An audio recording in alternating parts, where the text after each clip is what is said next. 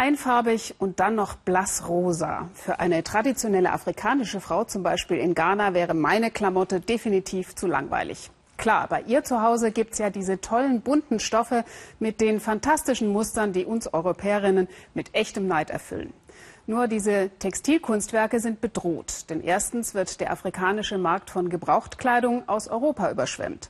Und zweitens hat die Wirtschaftsgroßmacht China auch hier längst ihre Finger in den Wühltischen. Aus dem ghanaischen Accra berichtet Sabine Boland. Der Makula-Markt in Ghanas Hauptstadt Accra.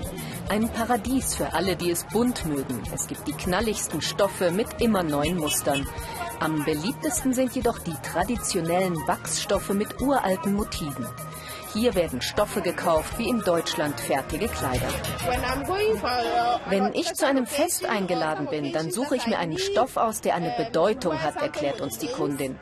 Für den Alltag habe ich aber lieber was Modernes, so wie dieses hier. Ich achte aber immer auf die Qualität. Für heimische Originalstoffe muss die traditionsbewusste Ghanaerin umgerechnet etwa 15 Euro für knapp drei Meter hinlegen. Das reicht für ein Kleid. Dazu die Kosten für die Schneiderin, für viele nicht zu bezahlen. Doch seit einigen Jahren gibt es eine billige, allerdings illegale Alternative. Raubkopien aus China für ein Drittel des Preises. Die Verkäuferin erzählt, dass zurzeit keiner die billigen Stoffe habe. Die wären auf dem ganzen Markt beschlagnahmt worden bei einer Razzia. Die Läden, die die Originalstoffe verkaufen, machen seit Jahren Verluste. Wenn wir ein neues Muster im Laden haben, kommt sofort jemand, kauft ein, zwei Meter und innerhalb von drei Wochen ist die Kopie auf dem Markt. Außerhalb der Hauptstadt in dem kleinen Ort Akosombo. Hier produziert die Firma ATL traditionelle afrikanische Stoffe. John Amoa ist als Markenschützer angestellt. Er begutachtet mit einem Kollegen neue Fälschungen aus China. Eine Spezialtruppe aus Polizei, Vertretern des Handelsministeriums und anderer Textilfirmen versucht seit einigen Monaten gegen das Netzwerk der Produktpiraten aus Ghana und China vorzugehen. John Amoa erzählt von der Razzia auf dem Markt. Die billige Ware Made in China kopiert ganz frech nicht nur Originalmuster aus Ghana, sondern auch die Logos der Firmen. Doch woran erkennt man das Original? Hier, schauen Sie mal. Dieser Stoff ist eines unserer Produkte. Die Wachsblasen im Muster sind alle unterschiedlich. Unsere Stoffe sind unverwechselbar. Und der Stoff hier ist eine Fälschung. Die vermeintlichen Wachsblasen sind alle gleich, einfach aufgedruckt. Bei ATL werden traditionelle Stoffe von der Baumwolle bis zum fertigen ghanaischen Waxprint hergestellt. Alles ist made in Ghana. Die riesigen Trommeln sind das Herzstück der aufwendigen Textilkunst. Die zuvor mit Wachs bzw. Baumharz überzogenen Stoffe werden geschleudert, die Harzschicht dabei gebrochen. So entsteht ein unverwechselbares, einzigartiges Muster.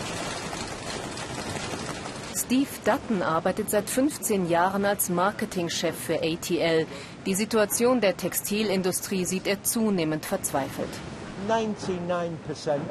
99 Prozent aller Stoffe aus Fernost kommen illegal nach Ghana und Westafrika. Die meisten werden geschmuggelt.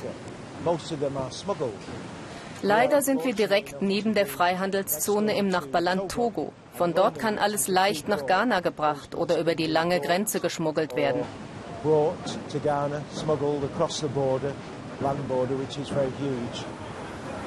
In verschiedenen Arbeitsschritten wird sorgsam eine Farbschicht nach der anderen aufgetragen. Eine teure Herstellungsart. Die Stoffe aus Fernost haben nicht annähernd die gleiche Qualität. Zurück auf dem Makula-Markt. Seit vielen Jahren wird Ghana auch von Gebrauchtkleidung aus Europa überschwemmt. Ghana ist eines der afrikanischen Länder mit dem größten Anteil an Second-Hand-Kleidung, obwohl es die farbenfrohe heimische Alternative gibt. Zusätzlicher Druck für die Textilindustrie. Auf die Dauer sind die gebrauchten Kleider günstiger. Stoffe zu kaufen und Kleider schneidern zu lassen ist ganz schön teuer und dauert auch manchmal ewig. Dann kaufen wir Secondhand. Doch das eigentliche Problem für Ghana ist die Billigkonkurrenz aus China, die meist von einheimischen Zwischenhändlern ins Land geschmuggelt wird. Die Spinnerei in der Firma ATL arbeitet nur noch an drei Tagen die Woche. 500 Mitarbeiter mussten schon entlassen werden. Jetzt arbeiten noch 1000 Menschen hier, teilweise in Kurzarbeit. Auf einer Müllkippe am Rande der ghanaischen Hauptstadt. Der Stoffhaufen ist aus gefälschter, geschmuggelter Ware. Die Spezialeinheit will ein Exempel statuieren.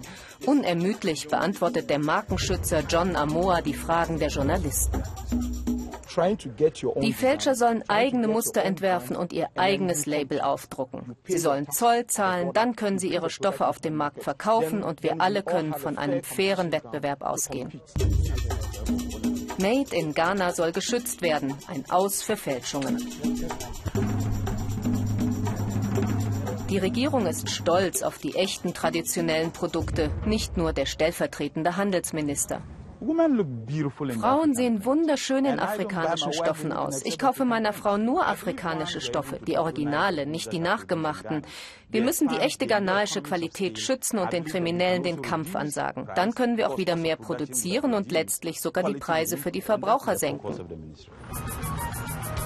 Seit einiger Zeit hat die Regierung den Traditional Friday Wear Tag ausgerufen. Alle sind aufgefordert, sich freitags traditionell zu kleiden. Büros, Schulen, Normalbürger. So kann sich die ghanaische Textilindustrie über Wasser halten. Vorerst.